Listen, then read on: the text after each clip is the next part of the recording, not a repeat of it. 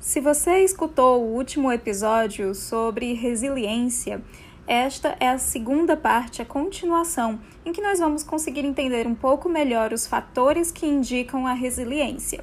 Fica aqui comigo que nós já vamos começar.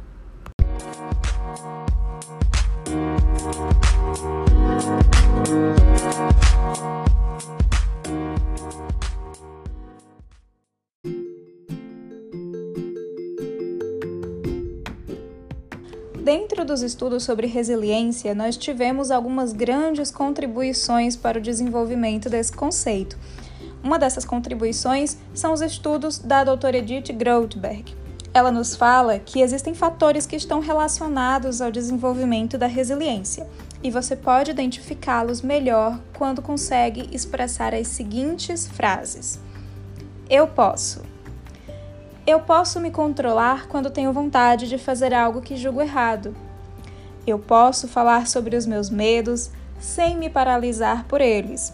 Ou ainda, eu posso conversar sobre meus sentimentos caso me sinta mal.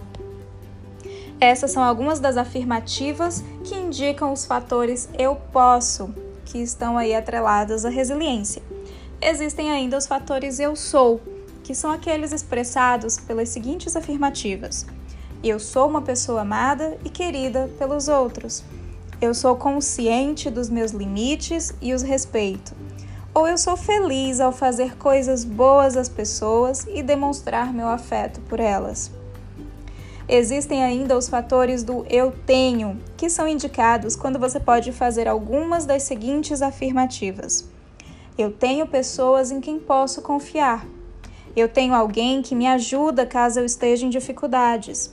Eu tenho condições de lidar com as minhas dificuldades. Eu tenho um círculo de amizades que me incentiva a crescer. Eu tenho com quem contar caso ocorra algum perigo.